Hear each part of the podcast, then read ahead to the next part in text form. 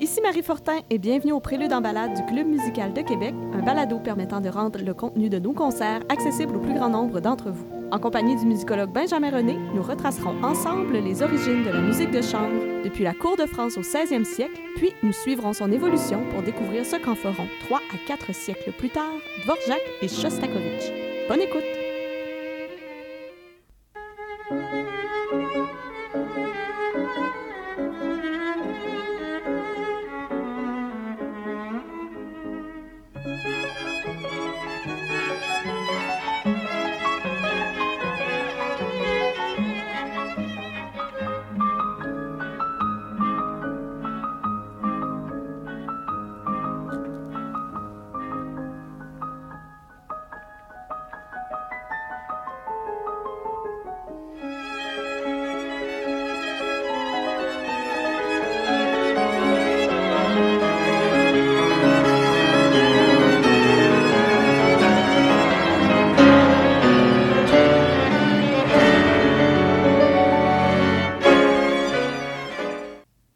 Benjamin. Bonjour Marie. Alors, sur cet extrait déjà du quintet de Dvorak, on va se poser la question de base, qu'est-ce que c'est la musique de chambre?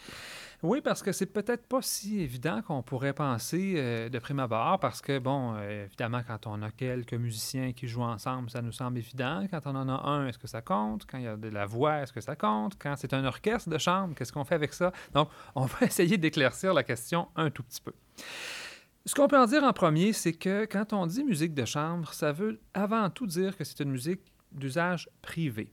Bon, privé, c'est très relatif, selon les contextes, selon les époques, évidemment, mais euh, certainement, c'est une musique qui n'est pas destinée à la base au concert, à l'opéra ou à l'église un peu l'espèce de définition euh, encyclopédique, si on veut. Là. On commence par ça, c'est un peu l'idée de départ.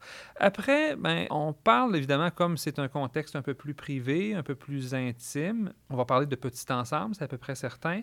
Euh, la voix peut y avoir une place pendant assez longtemps, puis on va quand même considérer que c'est de la musique de chambre. Ça pourrait être du répertoire solo ou pas, ce qui va changer un peu avec le temps. Mais l'espèce d'idée dominante qui va faire qu'on va parler de musique de chambre, même dans des ensembles un peu plus importants, c'est l'idée d'interpréter à un musicien par partie. Donc, même un orchestre plus important, s'il y a une seule personne qui joue chaque partie instrumentale, on va continuer à parler d'orchestre de chambre et de musique de chambre. C'est un peu la différence, une différence d'épaisseur, si on veut, dans la manière de l'interpréter. Cette musique-là euh, a des origines qui remontent à assez longtemps, en fait, euh, un peu les débuts de la musique instrumentale tout court, parce qu'on va voir apparaître des œuvres pour le clavier au 14e siècle peut-être. Euh, bon, on, les voit apparaître en tablature au 14e siècle, c'est-à-dire on a des traces. bon, les instruments existaient, il faut croire que quelqu'un jouait quelque chose sur ces instruments-là, donc il y a certainement du répertoire qui est plus ancien, même si c'était un peu difficile d'expliquer à quoi ça pouvait ressembler. Puis avec la Renaissance qui va arriver, ce qu'on va beaucoup voir se développer, c'est des arrangements de danse, ce qui est un peu l'origine là aussi de la musique instrumentale pour les claviers. Ça peut être pour l'orgue, ça peut être pour le virginal, pour le clavecin. On va voir aussi ces arrangements-là pour le luth. Et bon, parce que c'est une musique qui a un usage assez répandu, accompagner la danse ou à tout le moins divertir euh, sur des airs de danse à la mode, ben, l'édition musicale naissante va un peu s'en emparer. Ça va devenir des œuvres qui vont être assez euh, populaires. Donc, ça, on en a quand même des témoignages qui sont assez clairs. Donc là, ici, on est plutôt dans le concept de musique d'usage privé. On n'est pas encore nécessairement dans le regroupement de musiciens. Oui, c'est ça. Parce que c'est souvent plus simple de le faire comme ça aussi à mm-hmm. cette époque-là. Parce que aussi, on peut souvent simplement prendre des chansons préexistantes, les interpréter avec des instruments, leur donner un petit peu de rythme, puis tout à coup, on a une musique de danse qui s'est construite euh, à partir de rien pratiquement parce qu'on n'a pas à composer de nouvelles pièces et mm-hmm. tout ça. Fait que c'est un peu comme ça que ça va s'installer euh, au départ. Donc, plusieurs instruments qui vont souvent dans la même famille, qui vont jouer ensemble dans des registres différents, comme si c'était chanté, mais avec des instruments. Euh, ce qui va changer un peu euh, la donne, puis là où on va vraiment se rapprocher de ce que nous, on considère comme de la musique de chambre aujourd'hui, puis peut-être encore plus même de ce qu'on va euh, écouter au bout de notre, de notre balado aujourd'hui, c'est-à-dire une musique pour clavier et cordes, ben, c'est l'idée dans les 17e, 18e siècles, donc dans l'ère baroque, de sonates accompagnées, sonates accompagnées au clavecin. Donc là, on a tout à coup ce qu'on appelait plutôt à l'époque des instruments du dessus. Ça peut être de violon ça pourrait être un violon une flûte. Euh, donc, selon le, contexte, ça peut changer un peu. Mais deux instruments qui sont accompagnés par la basse continue. La basse continue a ici réellement un rôle de soutien. Dans la grande majorité des cas, elle va être tenue par un clavecin dans un contexte comme celui-là. Donc, ce sont des, sonates de chambre, on les appelle comme ça, sonates de caméra. Donc, déjà, on voit, le, on voit le terme un peu euh, associé à cette musique-là. Puis, euh, ce qu'on peut en dire peut-être, c'est justement, c'est cette idée-là d'intimité est assez claire, mais on a vraiment l'idée de deux instruments mélodiques accompagnés. Euh, on va en écouter un exemple de ça avec euh, justement une sonate en trio de l'époque de Vivaldi, euh, donc une de, la première sonate de l'opus 1.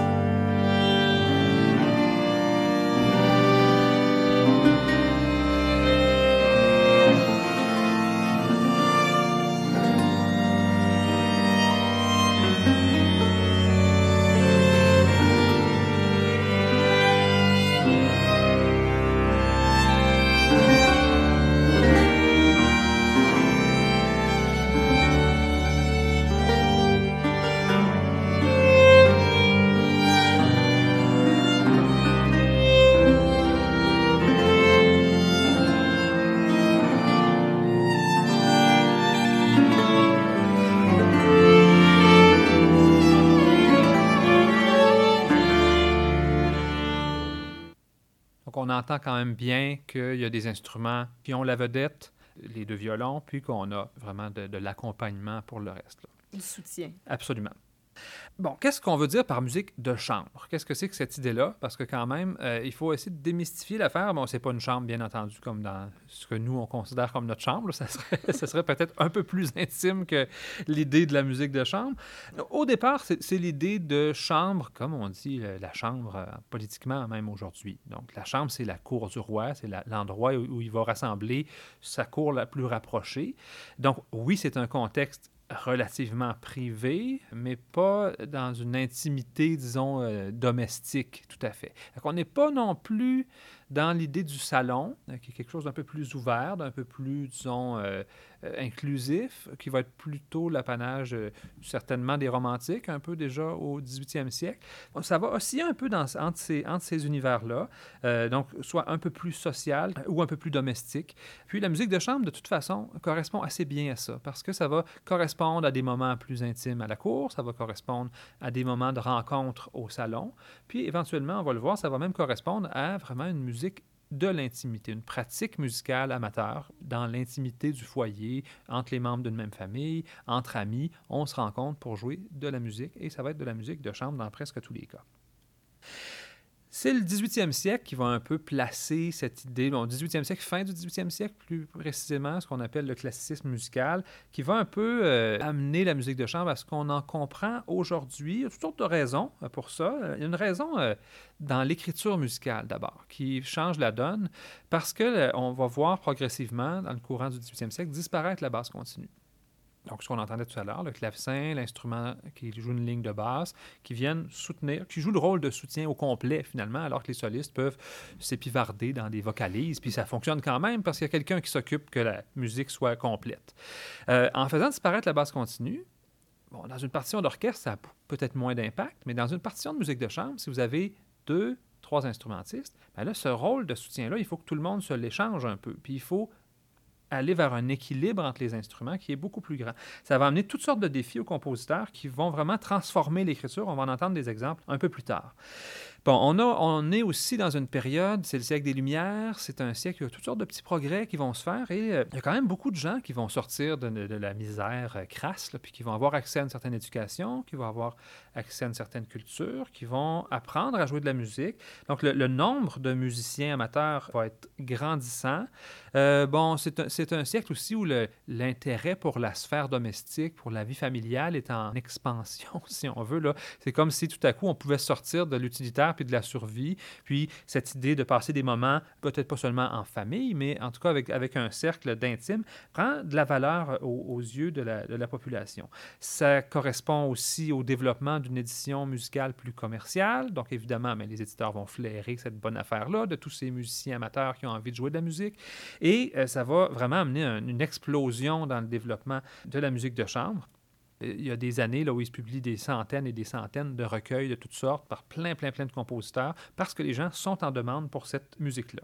Euh, on est plutôt euh, à cette époque-là dans, l'univers des, grands viennois que sont euh, Haydn, Mozart, Beethoven et tous leurs contemporains euh, un peu plus obscurs aujourd'hui. et donc, c'est eux qui vont établir cette manière-là de faire les choses. Le quatuor est souvent leur choix de prédilection qui vont composer quand on ne leur demande pas de composer quelque chose. C'est un genre qui vont, au moins pour euh, Mozart et euh, pour Haydn, pratiquer eux-mêmes. Donc, ils vont jouer en quatuor avec leurs amis. Les avantages un peu du quatuor sont la grande, la grande uniformité de timbre.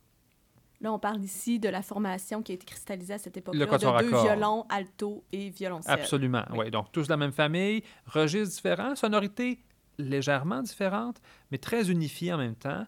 Donc, c'est euh, avec l'idée d'équilibrer les parties, de créer un dialogue où il n'y a pas quelqu'un qui a un rôle d'accompagnement et tout ça. ça. fait partie un peu de cette espèce de, défi de composition, si on veut. Et les compositeurs vont, euh, vont vraiment relever ce défi-là avec euh, grand brio. on va d'ailleurs en écouter un petit extrait.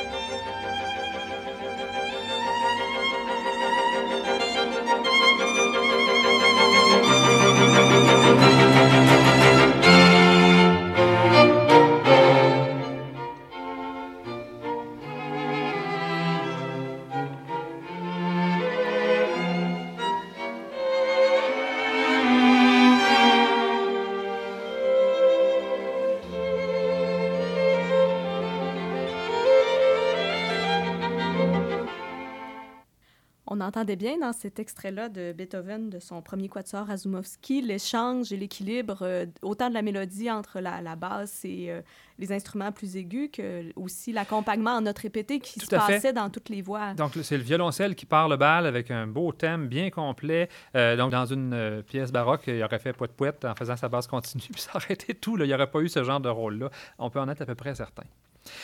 Après, ben, avec, déjà avec Beethoven, on était un peu à, l'orée de ça, mais après, on arrive au 19e siècle, donc avec la musique romantique. L'écriture musicale, bon là, ça fait longtemps là, que la basse continue est abandonnée, mais l'écriture musicale va beaucoup se développer aussi. Les œuvres vont prendre de l'expansion, l'harmonie va être plus complexe, on va voir apparaître des thèmes cycliques, c'est-à-dire des thèmes qui reviennent d'un mouvement à un autre pour unifier les œuvres à plus grande échelle. On va avoir des tonalités euh, évolutives, c'est-à-dire qu'on va commencer une œuvre dans une tonalité, la finir dans une autre, passer par toutes sortes de modulations assez étonnantes parfois. Et tout ça, très souvent, mis au service d'une portée expressive beaucoup plus grande. On va vraiment entendre des quatuors à cordes qui vont avoir Bon, soit qui vont être très explosifs euh, dans la joie, d'autres qui vont être extrêmement violents dans la, dans le tourment. Donc, on, va trouver un peu tout ça, ce qui est très conforme. Représentatif de euh, l'époque. absolument, à ce, que les, à ce que les romantiques tentent de mettre de l'avant. Euh, on est aussi dans une argue de grande virtuosité. Donc là, euh, certains quatuors vont, vont, créer une exigence de virtuosité des musiciens qui est pratiquement équivalente à celle d'œuvres solistes. Euh, mais avec l'espèce de défi de l'unité qui s'ajoute. Donc là, il faut jouer des partitions qui sont très exigeantes, registres très étendus, des échanges extrêmement serrés entre les instrumentistes, tout en conservant cette espèce d'unité très, très, très forte, très connectée. Il n'y a pas de chef, là. Il faut se regarder, il faut s'entendre, il faut connecter avec les autres musiciens, ce qui crée cette espèce d'idée de virtuosité de groupe, si on veut.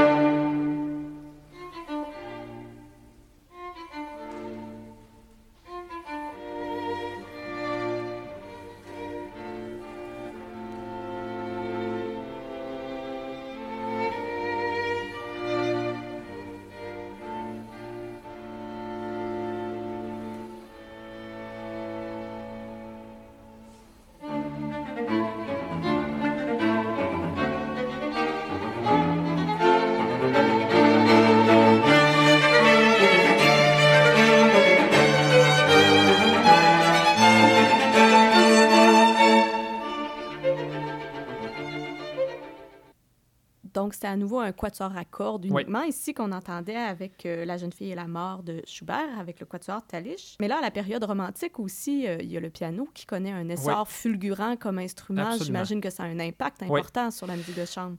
Le quatuor reste l'espèce d'ensemble un peu emblématique, d'ensemble roi, mais effectivement, on va voir la musique pour piano et cordes prendre une importance assez grande quand même. C'est peut-être pas autant, mais disons que si on sort du quatuor à cordes, tout simplement, mais ce qu'on va retrouver en deuxième rang dans les productions des compositeurs les plus célèbres, ça va être des trios euh, avec piano, euh, ça va être des euh, quatuors, quintettes pour piano aussi. Bon, le, quintet est peut-être un peu moins courant. Le trio, les compositeurs en ont quand même écrit pas mal. Donc, c'est une musique qu'on retrouve assez, assez fréquemment. Et donc, les configurations pour le trio sont d'ailleurs assez stables. Donc, en général, un trio pour piano, ça va être piano, violon, violoncelle. Le quatuor va généralement être piano, violon, alto et violoncelle. Euh, et pour le quintet, ben, c'est moins clair parce que euh, on va voir des exemples où, en fait, c'est un piano avec un quatuor à cordes. Mais les compositeurs, parfois, euh, vont avoir envie d'étendre vers le grave, d'aller chercher une rondeur de sonorité. Puis à ce moment-là, ben, on va enlever un des deux violons et on va ajouter une contrebasse à la place. Donc, on va avoir piano, violon, alto, violoncelle, contrebasse, un quintet très célèbre de Schubert, quintet La Truite, qui euh, utilise cette formation-là, justement.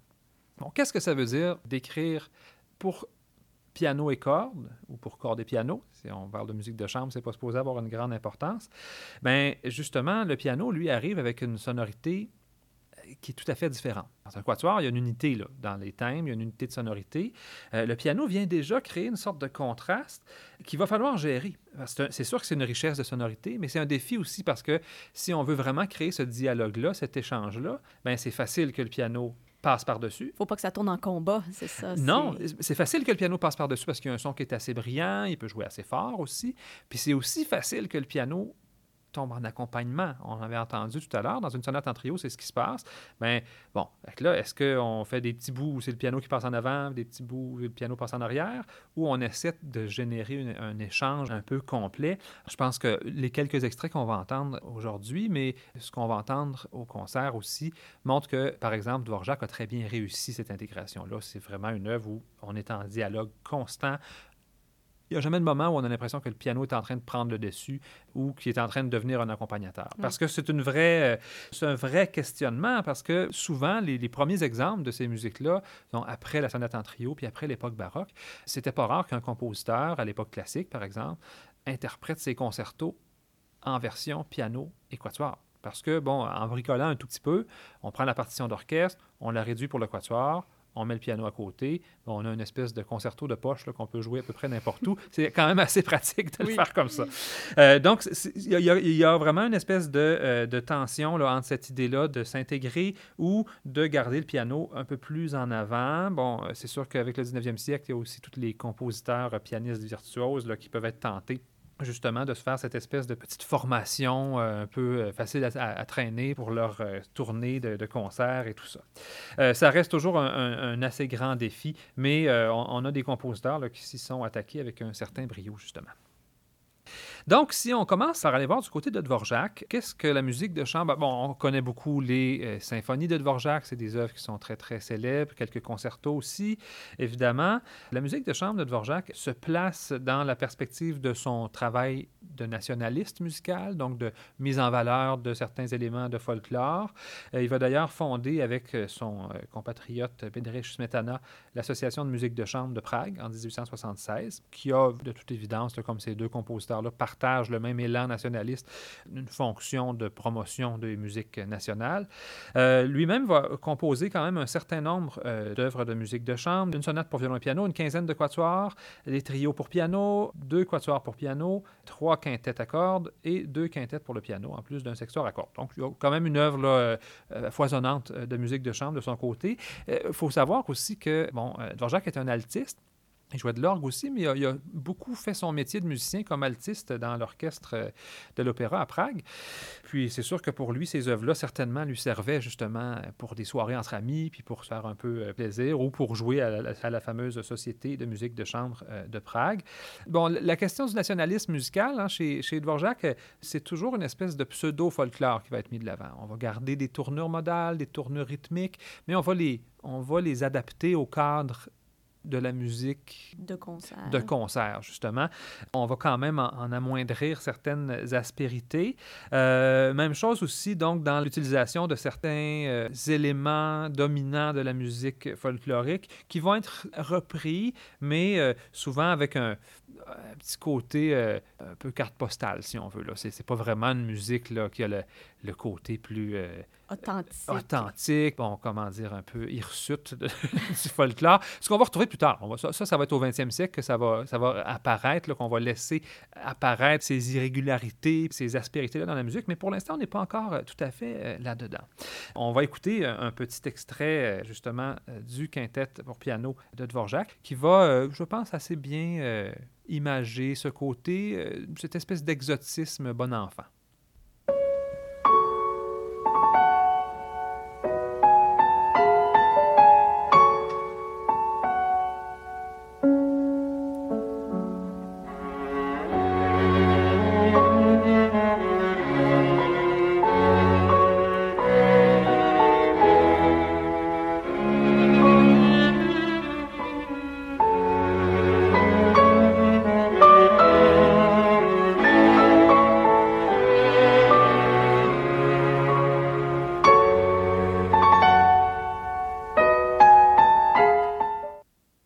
Donc, ce fameux quintet pour piano et cordes. Bon, c'est pas le premier. Euh, en fait, il y avait eu un projet de quintet qui date de quand même plusieurs années avant ce quintet-là, qui date de 87. Euh, on remonte en 72, donc euh, une quinzaine d'années avant. Il y avait un projet de quintet en plusieurs mouvements, probablement six mouvements. Il y en a quelques-uns qui ont été composés à ce moment-là. Euh, mais Dvorak était un peu pris parce qu'il a découvert toutes sortes de, de musiques un peu nouvelles pour lui à ce moment-là. Il a découvert Schumann, qu'il adore. Il a découvert Wagner, pour qui euh, il y a un culte euh, presque excessif. Euh, il apprécie beaucoup ces compositeurs-là. Puis on sent, puis lui l'a senti certainement aussi dans ce quatuor-là, qu'il y a quelque chose d'un peu décousu, comme si... Un travail d'assimilation qui est en train de se faire, mais qui Oui. n'est pas au point Oui. encore. Oui, là, Ouais. ça donne une courte pointe, là. Puis c'est pas Mm. tout à fait ce qu'il cherchait, même si ça fait un peu folklorique. Donc, c'est pas, c'est pas l'effet qu'il voulait. Il va le mettre de côté. Il va, il travailler une partie. Il va laisser tout ça de côté parce qu'il n'est pas convaincu.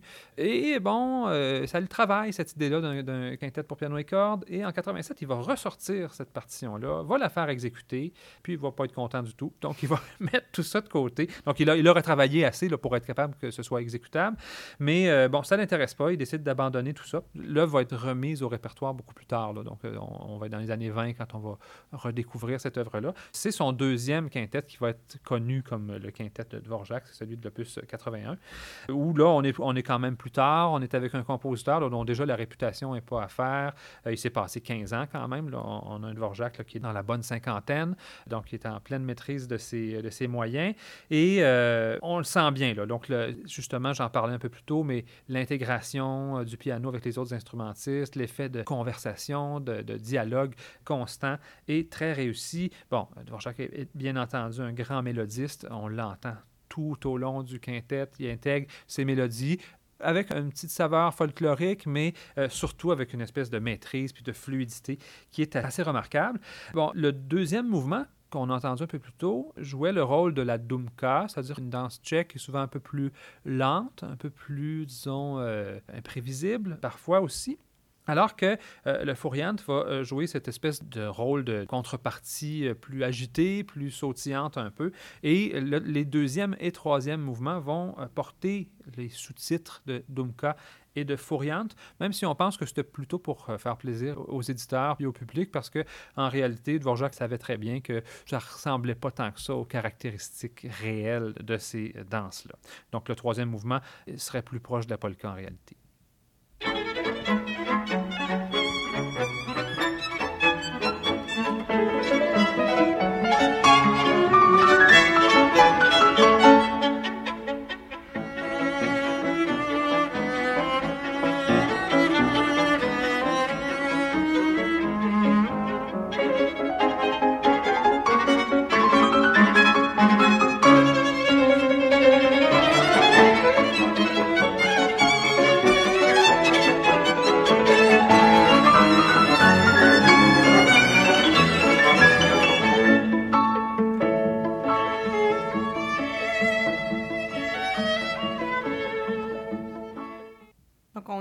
Dans cet échange très joyeux euh, le Juilliard String Quartet avec un grand pianiste tchèque, Rudolf Firkushny. Et puis, euh, ben, donc, le quintet de Dvorak est un fleuron du répertoire de quintet avec piano. C'est, évident, Oui. là. Clairement. Puis là, ce qui nous fait peut-être faire la transition vers euh, l'espace slave toujours, mais un peu plus au nord, quelques décennies plus tard. Oui, euh, la- le paysage politique a beaucoup changé. Beaucoup, oui, effectivement. Puis ça nous amène justement à Shostakovich, qui va avoir une contribution de musique de chambre abondante et très particulière. Bon, pour comprendre un peu ce que ça a de particulier, il faut d'abord comprendre ce que ça veut dire être un compositeur en URSS. Shostakovich est né en 1906. Quand la révolution éclate, il a donc 11 ans. Bon, ça fait partie de son univers dès le départ, c'est clair. Et il va devoir vivre avec un régime. Puis un régime qui a décidé que les arts avaient un rôle à jouer dans l'établissement de ce nouvel univers euh, que les communistes appellent. Et ça, se résume dans l'idée de la doctrine euh, du réalisme socialiste. Bon, si on veut vraiment résumer grossièrement, c'est l'idée que les œuvres doivent être au service de ce régime-là, doivent exalter les vertus du travail, les vertus du travail ouvrier. Euh, Donc tout ce qui est élitiste, moderniste, complexe, est un peu proscrit. Ou trop européen? Euh, trop européen, c'est pas trop. Ça passe euh, encore. non, ok. une, belle chanson euh, patriotique, là, c'est pas trop grave si elle sonne un peu européen, on va s'en remettre. euh, Mais, mais il faut vraiment que. c'est- C'est un peu l'idée qu'il faut que cette musique-là doit être comprise par le peuple, puis doit lui donner du cœur au ventre. là. Si on veut, si on veut caricaturer, là, on peut penser aux affiches, euh, aux affiches euh, de propagande communiste, là, où on voit un, un jeune paysan vigoureux euh, en train de Marteau manier. Ouais, c'est ça, exactement. c'est tout à fait, c'est tout à fait l'idée qu'il y a derrière. Et donc, ben, c'est sûr que les compositeurs, euh, on est au 20e siècle. On- les années 20 arrivent, les années 30 arrivent, la musique atonale. Bon, il se passe beaucoup de choses. On a beaucoup de musique très, très complexe qui se développe euh, à l'Occident, principalement, et qui est de toute évidence perçue comme étant élitiste. La musique de chambre en soi, évidemment, c'est un divertissement d'élite. Écouter des quatuors à cordes, euh, le doigt en l'air dans le salon, on imagine assez bien cette caricature-là. Euh, c'est assez facile de le voir. Donc, tout de suite, c'est un peu suspicieux, la musique de chambre. Et donc, ben, euh, il, faut, il faut aller vers des œuvres, bon, les œuvres pour orchestre, souvent, de Shostakovich, surtout le jeune Shostakovich, ont, ce côté assez volontaire. et c'est beaucoup dans cet univers-là qui va se développer comme compositeur au départ. Et ça va durer, la- disons, sa cohabitation pacifique avec le régime va durer jusqu'aux années 30, à peu près, au milieu des années 30. Et euh, son opéra Lady Macbeth va vraiment créer une espèce de, cataclysme pour, dans sa vie à lui, certainement. Parce que, euh, bon, ça va être, en fait, ça va être assez bien reçu au départ. Jusqu'à ce que quelqu'un proche du régime, peut-être Staline lui-même, assiste à une représentation et que ça soit suivi. On, ne sait pas qui a assisté, on ne sait pas qui a écrit le texte, mais c'est suivi par un texte extrêmement sévère dans la Pravda, qui est l'espèce d'organe de presse du régime communiste, qui euh, condamne vraiment euh, toutes sortes d'éléments pour, leur modernisme, pour leur, euh, morale qui ne correspond pas à ce qu'on voudrait. Donc, ça, va être condamné vertement, puis on, on lit dans le texte des menaces à peine voilées. Là. Euh, Shostakovich, bon, avec ce qu'on connaît du régime, on peut imaginer qu'il y a quelque chose d'assez inquiétant là-dedans. Et donc là, ça pose une question sur qu'est-ce qu'on fait après quand on est un compositeur. Il n'est pas question de sortir du pays, en tout cas pas autrement que très, très contrôlé, puis en étant certain qu'on va revenir. Bon, composer des œuvres très modernistes, surtout après un, Un accrochage. un comme celui-là, ben, ce serait peut-être pas prudent.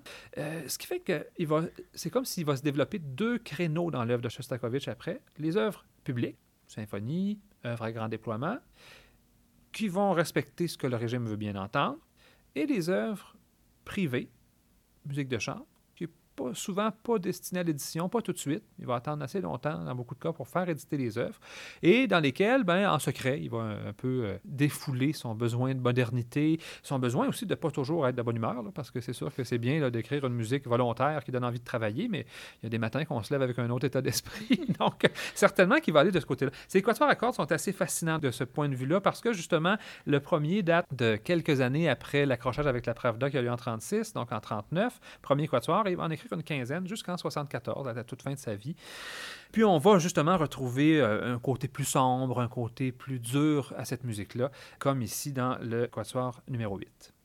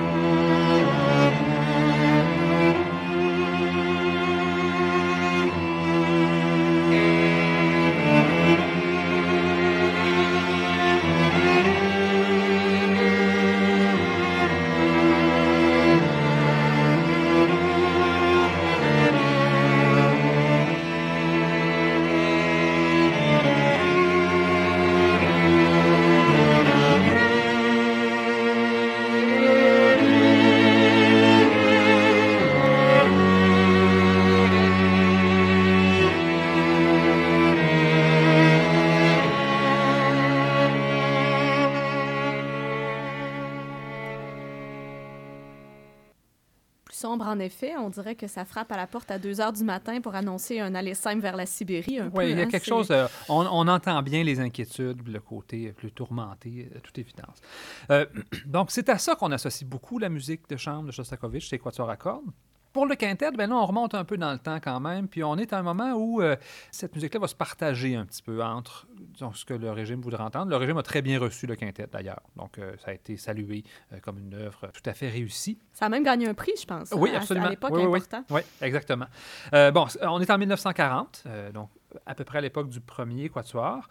C'était d'ailleurs un projet de quatuor au départ. Il semblerait que, euh, parce que, bon, euh, Shostakovich avait besoin de changer d'air un peu, de changer les idées sans doute, euh, il s'est dit que s'il ajoutait le piano, ben, ça lui permettrait peut-être de partir en tournée avec le quatuor Beethoven, à qui l'œuvre était destinée. Et donc, c'est ce qui, c'est ce qui va effectivement euh, se produire. Donc, il va rencontrer ce grand succès-là, sauf peut-être pour un certain Prokofiev, qui n'était pas content de cette œuvre-là. Il trouvait que c'était une œuvre un peu complaisante. Bon, justement, on voit l'espèce d'opposition là, qui se produit à ce moment-là parce que Prokofiev trouve que c'est une œuvre trop prudente, que c'est une œuvre un peu facile et tout ça, ce qui est certainement sévère. Peut-être que lui-même était un peu frustré à ce moment-là de ne pas pouvoir composer comme il voudrait, aussi moderne qu'il voudrait, puis il aurait donc voulu que son jeune compatriote soit un peu plus baveux, comme on dit. Mais euh, certainement, c'est une œuvre, euh, justement, qui est réussie pour le régime, certes, réussie pour le grand public, certainement aussi. Ce qu'on peut en dire, bon, évidemment, euh, il y aurait beaucoup à en dire. C'est une œuvre avec toutes sortes d'expressions, toutes sortes de passages très contrastants les uns par rapport aux autres. On va en écouter simplement deux extraits, en fait, parce qu'on va d'abord entendre cette espèce d'élan rhétorique très grandiloquent du début, euh, du début du premier mouvement, justement. Euh, on va passer par certains moments avec une sentimentalité un peu ironique. Hein, c'est, la, c'est la touche de Shostakovich. C'est toujours un petit côté. On ne sait pas exactement s'il nous présente cette musique-là au premier degré ou si on devrait entendre un petit côté un peu grimaçant, une certaine espièglerie aussi avec euh, cette musique euh, qui correspond presque à la musique tonale, mais avec toujours un petit côté dissonant, un petit côté grinçant. Donc d'abord, euh, ce grand élan rhétorique du début du premier mouvement.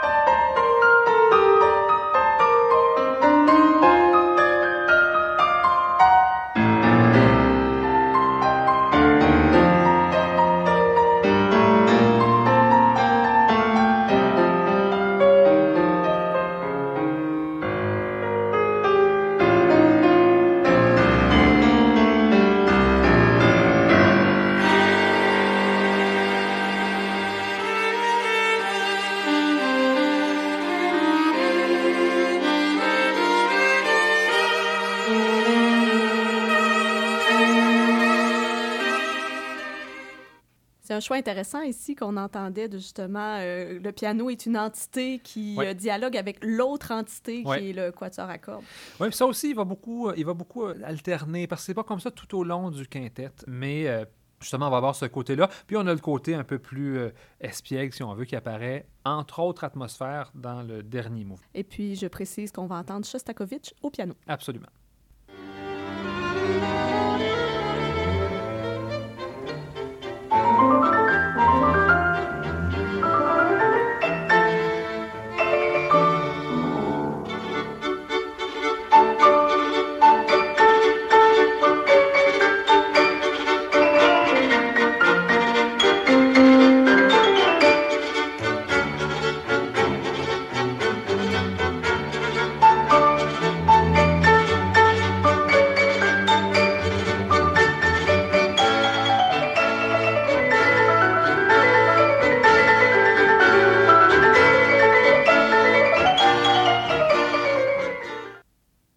Donc, malgré ces changements d'atmosphère, malgré tous ces contrastes-là, c'est une œuvre qui a une grande unité, puis certainement, c'est un autre fleuron du répertoire pour quintette avec piano.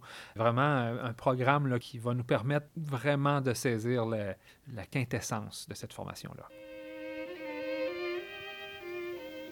Alors, c'était les préludes en balade du Club musical de Québec. Merci à Benjamin René, musicologue, et à l'indispensable collaboration de Radio Classique Québec 92,7. Pour approfondir davantage votre connaissance des quintettes de Dvorak et de Shostakovich, rejoignez-nous à 14h au Prélude en salle précédant le concert du 14 mars prochain. Pour retrouver tous nos épisodes, vous pouvez en tout temps vous référer à la zone audio du site internet du Club musical ou vous abonner à nos balados diffusions sur votre plateforme préférée. Ici Marie Fortin, je vous donne rendez-vous au Palais Montcalm pour notre prochain concert. À bientôt!